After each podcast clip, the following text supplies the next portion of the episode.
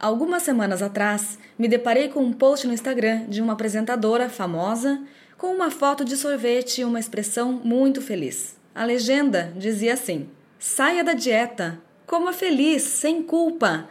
Ter uma vida saudável não significa viver de comidas low carb e alface. É sobre equilíbrio. A vida é curta, aproveite todos os sabores dela. Mas será que a ideia de comer de tudo um pouco, a famosa dieta balanceada, funciona mesmo para todo mundo?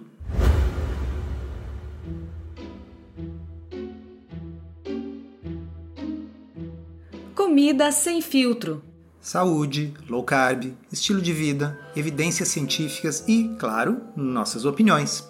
Toda semana um episódio novo e gratuito para você. Comigo, Dr. Souto. E comigo, Sari Fontana. Essa ideia nasceu do nosso podcurso online Low Carb da Teoria à Prática, um curso todo em áudio com um passo a passo completo para você aprender tudo sobre low carb, emagrecer e transformar sua saúde. Se quiser saber mais sobre isso, acesse drsolto.com.br barra podcurso. Olá, Sari, tudo bem? Tudo ótimo, muito feliz com esse novo projeto de podcast finalmente saindo do papel. E para começar esse primeiro episódio, vamos comentar um artigo. A ideia é trazermos toda semana algo nesse sentido para você, seja de periódico científico ou algo que saiu na mídia e que nos chamou a atenção. O estudo de hoje tem um nome complicado, chama-se Dietas que variam no teor de carboidratos alteram diferentemente a atividade cerebral em regiões homeostáticas e de recompensa em adultos. Esse estudo foi publicado no The Journal of Nutrition em 14 de abril agora de 2021 e ele é um estudo do grupo do Dr. David Ludwig, que é uma das pessoas que mais estuda dieta de baixo carboidrato em ensaios clínicos randomizados. Pois bem, o Dr. Ludwig resolveu fazer o seguinte estudo. Aproveitando um estudo anterior em que ele tinha pego um grupo de voluntários e sorteado, randomizado para três dietas uma dieta com 20% de carboidratos, uma dieta com 40% de carboidratos e uma dieta com 60% de carboidratos, para ver qual dessas facilitava mais a manutenção do peso depois que as pessoas já tinham perdido cerca de 12% do peso corporal. E, spoiler, a dieta low carb foi a que mais facilitou a manutenção do peso perdido. O Dr. Ludwig resolveu pegar um subgrupo destes pacientes e avaliá-los em ressonância magnética funcional. Que, que é isso? É um exame comum? É um exame complicado? Explica para o público leigo que não está acostumado com essa linguagem. Então, quando a gente tem uma cobaia de laboratório, um ratinho, a gente pode abrir a cabeça do bichinho para saber exatamente qual é a região do cérebro que está sendo ativada por um determinado estímulo. A gente não tem como fazer isso com os voluntários humanos. Então, a ressonância magnética funcional é um método que permite você ver quais as partes do cérebro que estão sendo ativadas em tempo real, de forma não invasiva num ser humano. Ah, entendi. Então, voltando ao título desse artigo, que é bem sugestivo, além de complicado, né? Mas ele dá uma pista do que, que esse artigo fala e também das, da, dos resultados, né? O objetivo é, é avaliar a diferença entre a variação do teor de carboidratos na dieta e a resposta cerebral é, do centro de recompensa em adultos. Significa então que com esse exame é possível verificar a diferença de resposta na atividade cerebral das pessoas com a dieta com diferentes quantidades de carboidrato. Exato. Então, o que, que eles descobriram? Existe esse centro da recompensa chamado núcleo accumbens no cérebro. É aquele local que acende em coisas que fazem com que a pessoa deseje muito repetir aquilo. Né? Então, as drogas de abuso, por exemplo, seja cocaína, nicotina, heroína, ativam de forma muito intensa esse centro da recompensa. Da mesma forma, quando você come algo muito gostoso, também acende esse centro da recompensa. E o que eles observaram é o seguinte: e é um estudo de cinco meses de duração. As pessoas que estavam comendo uma dieta de alto carboidrato tiveram uma ativação maior desses centros da recompensa, tanto quando foram testadas em jejum, como quando foram testadas depois de comer a sua refeição. Ao contrário, aquelas que estavam fazendo uma dieta de baixo carboidrato durante esses cinco meses tinham uma baixa ativação desse centro da recompensa, tanto em jejum como depois de fazer uma refeição. Isso foi interpretado pelos autores como significando que dietas com alto teor de carboidrato tendem a estimular de forma mais aguda e também de forma mais crônica os centros da recompensa. Teoricamente, isso torna mais difícil resistir a tentações quando você está fazendo uma estratégia de manutenção do peso. Outra coisa que os pesquisadores descobriram é que naqueles indivíduos que secretam uma quantidade maior de insulina, isso é da pessoa, é uma característica do indivíduo. Aqueles que secretam uma quantidade maior de insulina, testado lá no início do estudo, antes ainda da randomização, essas pessoas parecem precisar de doses maiores de carboidrato para ter a mesma ativação do centro de recompensa. Nossa, deixa eu ver se eu entendi. Isso significa que existe uma certa predisposição das pessoas a terem maior necessidade de ingestão de carboidratos? Pois então, é o que os autores acham que esse resultado sugere. E eles salientam que isso é muito comum em outras drogas de abuso. Indivíduos que têm uma tendência maior a abusar de drogas, sejam elas uh, drogas recreativas, drogas ilegais, enfim, são pessoas que num primeiro momento, quando se expõe àquele estímulo, tem uma liberação, uma ativação muito forte desse centro da recompensa. Porém, com o tempo, essa ativação vai se atenuando, o que faz com que a pessoa precise usar quantidades maiores para ter o mesmo nível de estímulo. E isso, obviamente, não precisa ser um gênio para chegar a essa conclusão, favorece o comportamento de adição, de vício, né, de dependência. Então, o que o estudo sugere é que há indivíduos, e talvez uh, detectar o quanto de secreção de insulina eles produzem quando tem um estímulo de glicose, nos ajude a saber quem são eles, mas o estudo sugere que há alguns indivíduos que estão mais propensos a precisar usar doses cada vez maiores de carboidratos para continuar ativando de forma igualmente intensa o seu centro do prazer. É um resultado incrível, né? Incrível. E uma coisa que é importante salientar é que nesses três grupos estudados, variando a quantidade de carboidrato, a quantidade de proteínas foi mantida fixa. O que variou então foi só carboidrato versus gordura. Exato. E é muito importante isso que você falou, Sari, porque uh, o grupo que tinha apenas 20% de carboidrato tinha 60% de gordura, enquanto que existia um outro grupo com 60% de carboidrato e 20% de gordura. E esse estudo mostra que a ativação do núcleo accumbens do centro do prazer não é igual se você tem 60% de gordura ou 60% de carboidrato. Quando você tem uma dieta com 60% de carboidrato, a ativação do centro de recompensa no cérebro é muito maior. Isso parece sugerir aquilo que na prática a gente vê, que as pessoas têm mais facilidade de atingir a saciedade e de controlar a necessidade de comer quando elas seguem uma dieta com menor teor de carboidrato.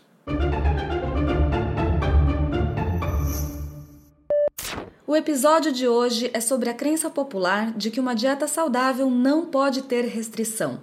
Seria mesmo o equilíbrio o segredo do sucesso? O que será que acontece quando uma pessoa famosa com cerca de 2 milhões de seguidores, bonita, magra e que alega publicamente sempre ter sido magra, faz uma declaração assim? Fala que tudo bem comer sorvete porque afinal a vida é uma só e a gente precisa aproveitar e ser feliz. O que será que aconteceria se todo mundo resolvesse seguir essa recomendação? Será que todo mundo seguindo a alimentação desta pessoa vai ter os resultados desta pessoa? Pois é.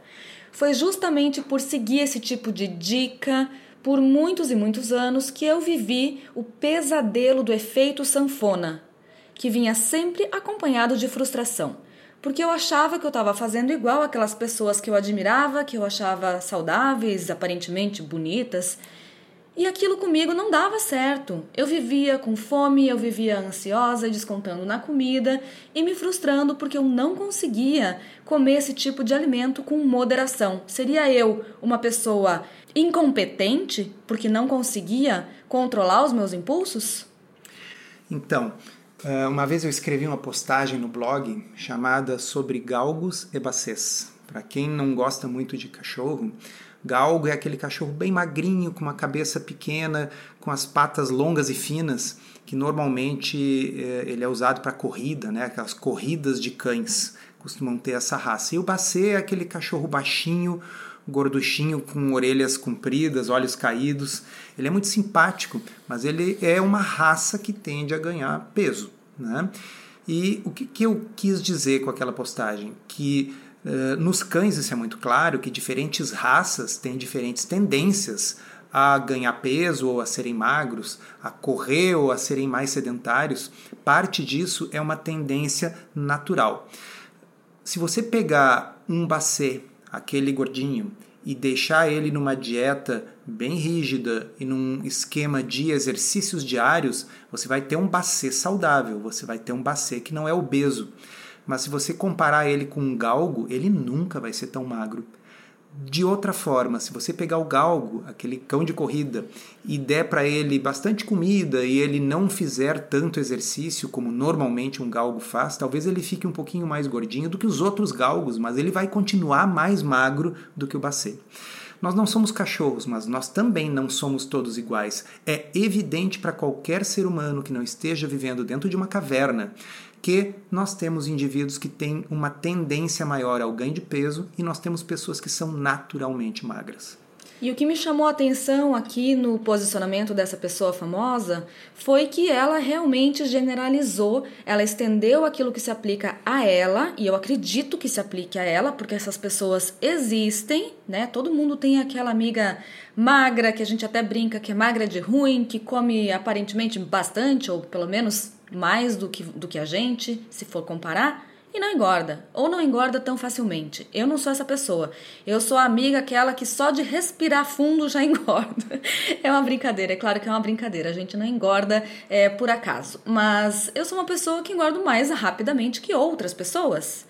E quando a gente ouve de alguém que tem muita influência um conselho como esse, é bem comum a gente se sentir frustrado e incompetente na administração dos nossos impulsos. E o ponto aqui desse episódio é a gente trazer para reflexão que, primeiramente, nós somos diferentes, então não é porque alguém está alegando que consome alimentos com grande quantidade de carboidratos hiperpalatáveis e não chama de exceção, porque talvez para esse tipo de pessoas esse tipo de alimento não precise ser uma exceção. Talvez. Mas se a gente pensar na grande maioria da população que não é magra naturalmente assim, que tem sobrepeso, porque infelizmente essa é uma realidade, ou até mesmo obesidade e suas consequências, para a grande maioria da população não se aplica essa regra, infelizmente. Então eu achei um conselho talvez bem intencionado, mas muito infeliz. Eu penso que pessoas naturalmente magras, elas tendem a atribuir a sua magreza às suas qualidades. Então a pessoa vê que a maioria da nossa população tem sobrepeso. E elas assim, eu sou magra. Bom, é porque a forma como eu como é com moderação é porque eu pratico atividade física regular. E ela até menciona no post que o que importa mesmo é encontrar uma atividade física que você goste, né? E é, eu, eu concordo com essa parte. A gente sabe e reconhece a importância da atividade física. Isso não quer dizer que ela é magra porque come sorvete e faz alguma atividade física. Exatamente. Por exemplo, eh, existem pessoas, existem casos bem conhecidos de atletas que tinham sobrepeso, embora corressem muitos e muitos quilômetros por semana. E esses atletas só conseguiram perder peso depois de adotar uma dieta pobre em carboidratos. Por exemplo, poderia ter sido outra estratégia, mas aqui nós estamos falando sobre low carb. Então, essas pessoas faziam muito mais exercício do que a maioria das pessoas magras faz. E, no entanto, essas pessoas tinham sobrepeso, porque elas eram os bacês, elas não eram os galgos da vida. Então, tem que tomar cuidado, porque a nossa tendência é atribuir as coisas àquilo que a gente faz. Pessoas naturalmente magras, que são magras por causa da sua genética, elas acabam assim sinalizando virtude ao atribuir os seus resultados àquilo que julgam ser as suas qualidades, quando na verdade pode ser apenas a sua genética. Pois é. E se você é como eu e não tem a sorte ou a genética premiada, que pode comer tudo o que quiser sem engordar ou sem ter problemas de saúde, se você for assim, então é bem provável que você precise restringir voluntariamente alguns alimentos para que você possa num segundo momento, usufruir do controle, da liberdade de fazer suas exceções quando aplicável e também dos benefícios desse controle. Porque ninguém gosta de viver uma vida inteira com restrição, a gente não está sugerindo isso também. O que a gente está sugerindo é que, num primeiro momento, quando a gente precisa fazer uma transformação nos hábitos, pode sim ser necessária uma restrição, dizer não para algumas coisas, para dizer sim para outras. Dizer sim para a saúde, dizer sim para as roupas que voltam a servir e para ou para as doenças que vão embora.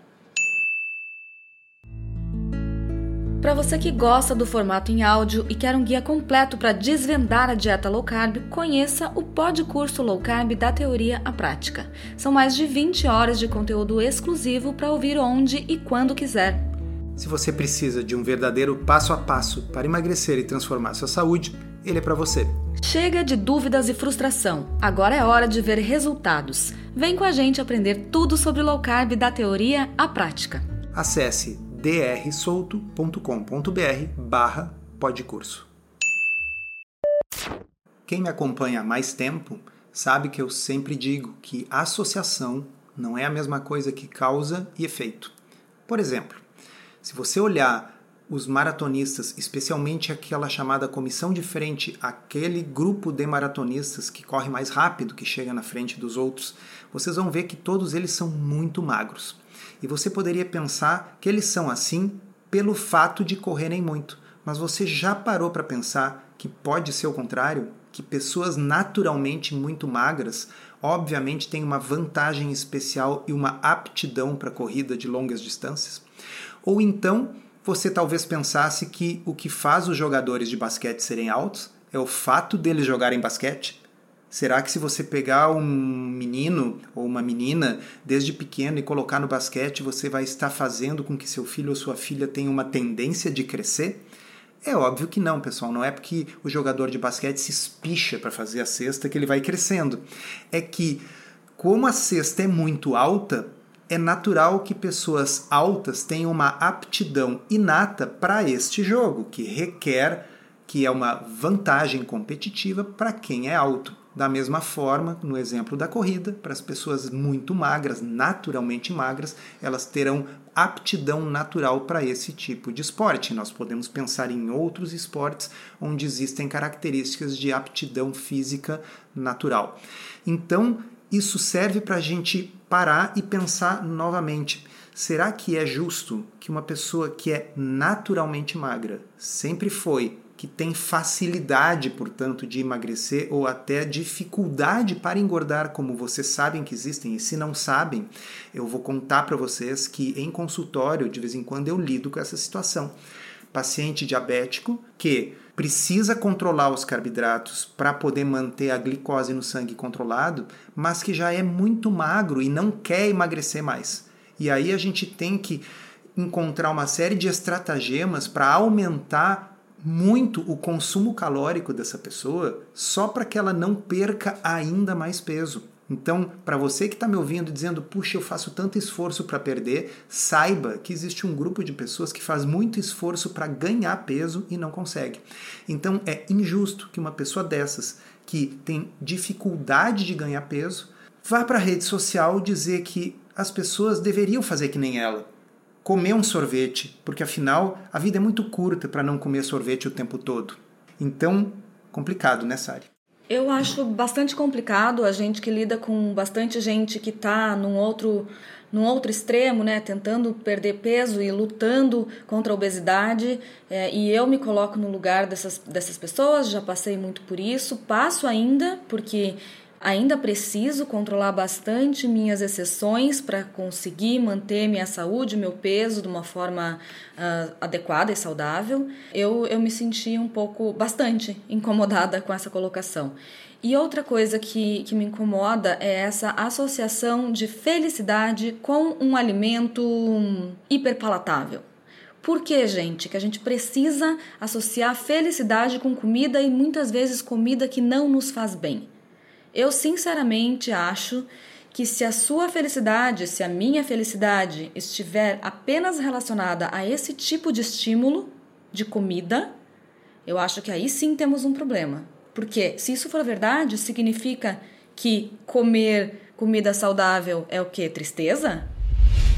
Uma forma da gente evitar cair nessa armadilha que essa pessoa, obviamente, caiu ao fazer essa postagem, é a gente pensar substituir a questão da comida por álcool, por exemplo. Porque veja, para muitas pessoas a bebida alcoólica uh, é um prazer e não é um problema. As pessoas conseguem moderar, mas tem outras pessoas que não conseguem. E acho que hoje pouca gente seria tão insensível de dizer para uma pessoa que tem dificuldade com a bebida que ela tem que beber, mas com moderação. Por quê? Porque eu consigo beber com moderação, então você tem que conseguir também. As pessoas se flagram, né? Elas não fazem isso, elas não falam isso, porque elas entendem. Se um indivíduo chega numa festa e diz assim: Não, eu não estou bebendo. O correto, o educado, é você não insistir, porque você não sabe a história de vida daquela pessoa. Pode ser que aquela pessoa esteja agora há seis meses ou seis anos sem botar álcool na boca, depois de uma grande dificuldade com compulsão talvez esteja na hora das pessoas terem mais empatia e pensar que existem indivíduos que têm uma relação complicada com a comida. E aí nós voltamos para o artigo que nós discutimos no início deste podcast. Tem indivíduos que, com a mesma quantidade de carboidrato, ativam muito mais o seu centro do prazer e da recompensa. E, como o estudo também mostrou, para algumas pessoas é necessário quantidades crescentes de carboidrato para atingir e ativar aquele centro da recompensa. Por isso que para esse grupo de pessoas, ao qual provavelmente eu pertenço, aliás, para esse grupo de pessoas, apenas um sorvete que parece inofensivo para outras pode ser sim um gatilho para desencadear vários episódios compulsivos. Então, gente, se você percebe que tem essa dificuldade, talvez para você seja sim necessário fazer um período de restrição severa, de abstinência de alguns alimentos que provocam os seus gatilhos. Perfeito. E assim como não é nenhuma vergonha uma pessoa que tem problemas com álcool dizer eu não bebo, você que está nos ouvindo não tem que ter nenhuma vergonha de dizer não, eu prefiro não comer doce, eu estou passando esse sorvete.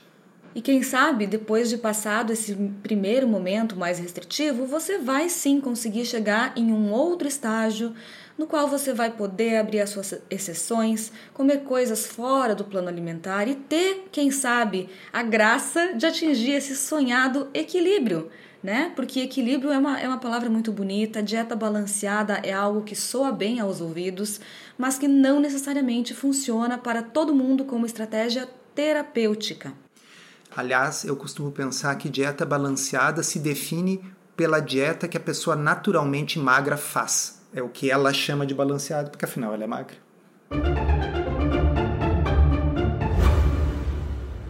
Encerramos assim esse episódio do Comida Sem Filtro, que foi idealizado, roteirizado e produzido por nós.